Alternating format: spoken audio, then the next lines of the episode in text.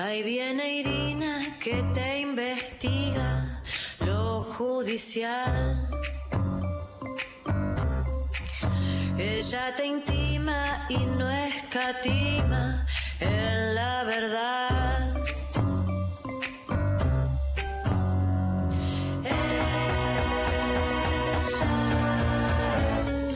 Irina Hauser, Irina Irina Hauser, Irina Hauser. Con nosotros, siendo las 10 y 37 minutos, la señorita Irina Hauser. ¿Cómo va, ¿Qué Irina? pasa que no cantamos? Ella. Yo estaba subiendo una foto. Eh, Lula estaba subiendo una foto, eh, Mex está de vacaciones y yo soy muy malo cantando. Me deprime Así mucho que- que, no perdón, cantes, perdón, perdón. Estaba subiendo una foto nuestra re linda. Es ¿Quién sos? Irina Hauser. Irina Hauser. Gracias por darme este gusto. Me encanta que mi amiga Julieta Silverberg te cante esta canción y que el otro Sí. día en el FA las haya presentado porque no se conocían en persona. No, hermoso, fue un gran momento. Eh, me encanta que ella me cante esta canción, Sí. por supuesto. Bien. Hola, eh, sí. Eh, Irina, tenemos. eh, a ver, Tengo está el cerebro pasando. explotado, sí, Sí, tenemos el cerebro explotado, pero eh, está en este momento ocurriendo el, el alegato de, de Carlos Beraldi Segundo en la día, causa ¿no? vialidad, segundo día. Va a hablar Cristina el viernes, ¿no? Hasta donde yo te estoy Mm. informada, va a hablar Cristina el viernes. Largo y tendido. Eh, sí, eh, probablemente utilice lo, lo mismo que, que está usando su Sí. abogado, ¿no? Que son, son algunas horas. Eh, hay, que, hay que decir que las últimas veces que habló, eh, muy a pesar del tribunal, Cristina Fernández de Kirchner fue bastante concisa. eh, fue un poco técnica, pero fue bastante concisa eh, también en este juicio, donde que recordemos lo que se investiga o lo que se pretende poner bajo la lupa es exclusivamente la obra pública en la provincia de Santa Cruz. Sí, ¿no? y solamente con un adjudicatario. Con un adjudicatario que, eh, que, bueno, que fue Lázaro Báez. Eh, la verdad, eh, quiero hacer un comentario sobre el alegato de Beraldi, que me parece que lo. Beraldi es el abogado defensor de la vicepresidenta en este caso, que la, la- lo distingue de el tono que por lo menos tuvo la fiscalía Mm. en, este, en este juicio. Eh, Beraldi, desde ayer, que está derribando los argumentos uno por uno de la fiscalía, como un lord, te diría, porque Sí. no levanta el tono ni un segundo, eh, hace un desarrollo eh, quirúrgico, te diría, con una precisión eh, impresionante. Su, su colega mm, eh, también, Chernobyl. Y, y bueno, de eso, de eso se trata también un, bueno, la, la importancia de que el alega- del alegato de un juicio oral y público, ¿no? que en este caso tiene la particularidad que no terminamos de entender de por qué se está haciendo por, por Zoom, porque la verdad que los tribunales han vuelto a la presencialidad. Pero, pero da bueno. la sensación de que no le quieren regalar una, digamos, u- o una foto o una imagen de, de confrontación con el tribunal, digamos, casi como si le tuvieran miedo. Algo de eso hay, pero también me parece que fue muy funcional a la estrategia de la Fiscalía mantener eh, el juicio por Zoom. Porque ¿qué hizo la Fiscalía? Tenía, tenía todo calculado para desarrollar en nueve audiencias y se la pasaron leyendo, cosa que vos sabés que en los juicios orales Sí, no se puede hacer. puede hacer, salvo que exhibas algo parte de la prueba. Pero la verdad es que los fiscales se la pasaron leyendo todas sus supuestas reflexiones, ¿no? Eh, y esa fue la tónica. Bueno, muy diferente es el tono del alegato de Beraldi, que ojalá todos los medios reproduzcan, porque además de todo es interesante escuchar la otra campana y, cómo rebate los supuestos argumentos, porque la verdad que fueron débiles de la Fiscalía. Sí, aparte también con esta, digo, esta cuestión de que eh, se, le dé la misma relevancia y la misma difusión que en su momento fue el, alegato de la Fiscalía, que estuvo transmitido cadena casi nacional en todos los medios de comunicación. Tenemos, eh, tenemos para hablar también, eh, Irina, de otra cuestión, ¿no? Mira, tenemos para hablar un tema que, que nos suele convocar, que tiene que ver con, bueno, con el con la legalización de- del cannabis, con la regulación Sí. legal del cannabis. Es, eh, es un tema al que volvemos siempre por distintos caminos y me sorprendió esta semana eh, la novedad de que se formó un foro por una nueva política de drogas donde un conjunto de organizaciones eh, no gubernamentales lo que hacen es nuclearse para eh, poner en discusión una política que nadie discute Mm. públicamente, ¿no? O Sí. sea, para tener la discusión pública que nadie tiene.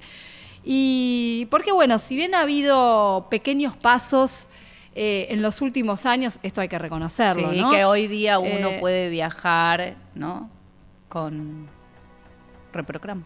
Repro- Repro- Viaj- Reprocan, viajar, sí, podés sí. viajar con Reprocan. Sí, sí, sí. No, sobre todo lo que podés hacer con el Reprocan es anotar. No, porque hay- alguien, No. ha- alguien ha viajado. Eso es lo que digo. está digo, viajado. si hay pequeños- Por eso se acordó, No puedo sí. hablar hoy, no puedo hablar.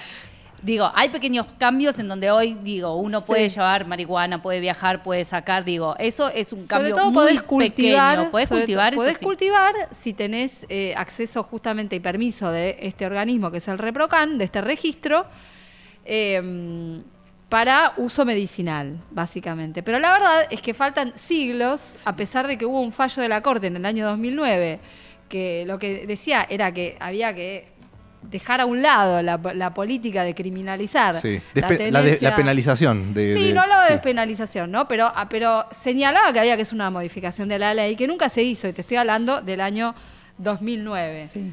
Así que, bueno, si quieren por esto tenemos una, una comunicación. Sí, vamos a hablar con Victoria Darraidú, coordinadora de Seguridad Democrática y Violencia Institucional del CELS. Hola Victoria, ¿cómo estás? Hola, ¿qué tal? Buenos días a ustedes en el piso y a la audiencia. Bueno, ¿cómo...? eh, a ver, eh, ¿están Hola, hola. planteando... Hola, hola, ¿se escucha? Victoria. Victoria, ¿se escucha? Bueno, problema... Hola. ¿Hola? ¿Se escucha ahí, Victoria? A ver, no la estamos No, no, no escuchando. está- Te voy no está- contando. Hola, hola, ahí Sí. los escucho. Ah, Bien, bueno, bien. te cuento igual mientras que Victoria es Sí. una de las eh, coordinadoras y organizadoras de este evento que se va a hacer mañana en el Centro Cultural de la Cooperación. Perfecto. Muy bien, ¿qué nos podemos... qué- Ah, acá los escucho, ¿eh? Ahí va. Bien, ¿qué nos puedes contar, Victoria, de ese, del evento que van a realizar mañana? Bueno, los venía escuchando a ustedes y, y retomando un poco lo que planteaban, eh, este encuentro, este foro, lo organizamos desde el Acuerdo por la Regulación Legal del Cannabis, que es un acuerdo que se fundó, lo fundamos en el 2019 y que lo conformamos distintas organizaciones de la sociedad civil, organizaciones de derechos humanos como el CELS, pero también organizaciones de usuarios de sustancias y universidades e institutos de investigación, que lo que creemos que sin lugar a dudas lo que hay que hacer es cambiar el enfoque de las políticas de drogas en la actualidad. Esto es cambiar el paradigma prohibicionista que tenemos con relación a las drogas y pensar en políticas desde una perspectiva de derechos. Y en ese tren lo que creemos es que lo que un paso necesario es claramente la despenalización de todos los consumos, pero también promover un, un mercado legal, regulado del cannabis, pensando un poco en eh, la idea y la experiencia de Uruguay, ¿no? Esto es un modelo también que, que no sea pro mercado, como hay otras experiencias en el mundo, sino que un, un modelo basado eh, en la perspectiva de los derechos de las personas que quieren consumir sustancias y sin lugar a dudas desde una perspectiva de la salud, digamos. En ningún sentido es promover consumos, sino reducir los daños, los riesgos de los consumos. Victoria, te hago una pregunta anterior a esto, ¿no? Sí. Eh, porque la verdad que hace años que vengo siguiendo el tema y hace años que veo los mismos obstáculos. ¿Por qué no se ha podido avanzar en esta política eh, de drogas, no? Eh, creo que, no sé, creo que desde hace 20 años que vengo leyendo proyectos eh, de modificación de la ley de estupefacientes y, y nunca pasa nada.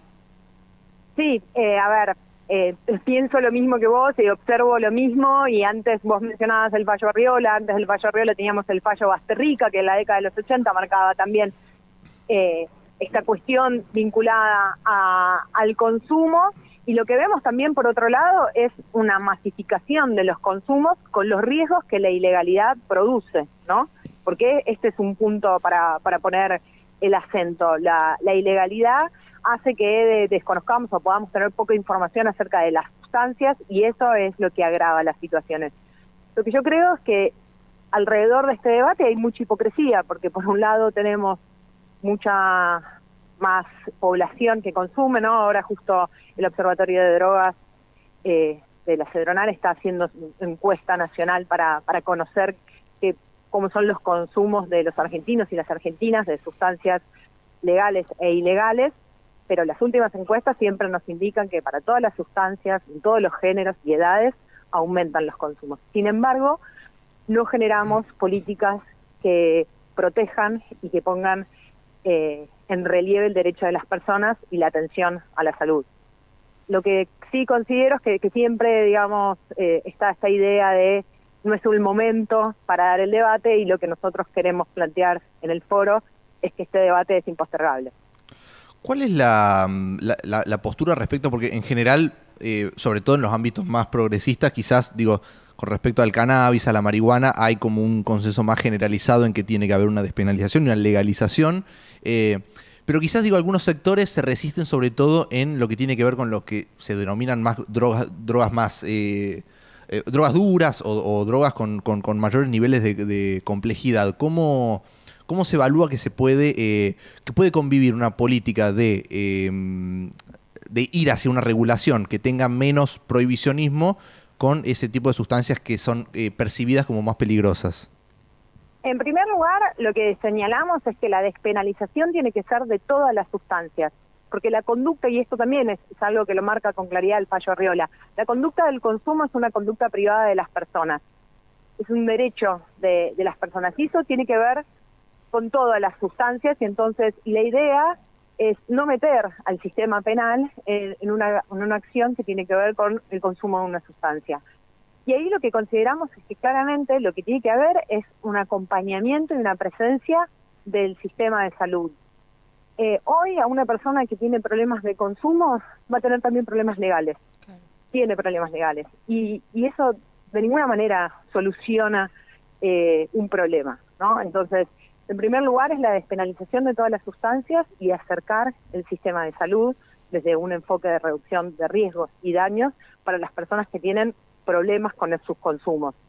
Y la regulación del cannabis lo, lo pensamos también porque es algo que en el mundo claramente ya conocemos experiencias que están funcionando en este sentido porque tiene que ver también con la sustancia que hoy es ilegal y que más se consume, eso también ocurre en nuestro país, cuando vemos los datos de, las incautaciones y las detenciones de las fuerzas de seguridad federales y provinciales, vemos que centralmente y casi mayoritariamente lo que se incauta, de comisa es marihuana y entonces consideramos que, y porque además hay experiencias para mirar en el mundo, insisto, ¿no? como la de Uruguay, la de Canadá, que, nos permiten ver cómo, cómo están funcionando esos modelos y consideramos que es algo que, podríamos pensar, que deberíamos pensar claramente sin copiar modelos, pero sí teniéndolos a la vista para hacer la propia experiencia argentina.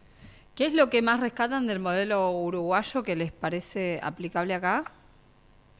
Eh, lo que, bueno, en principio, digamos, las hay algunas eh, condiciones que lo que lo hacen también pensable para, para la Argentina, la proximidad, la cultura, también el control por parte del Estado que existe en Uruguay.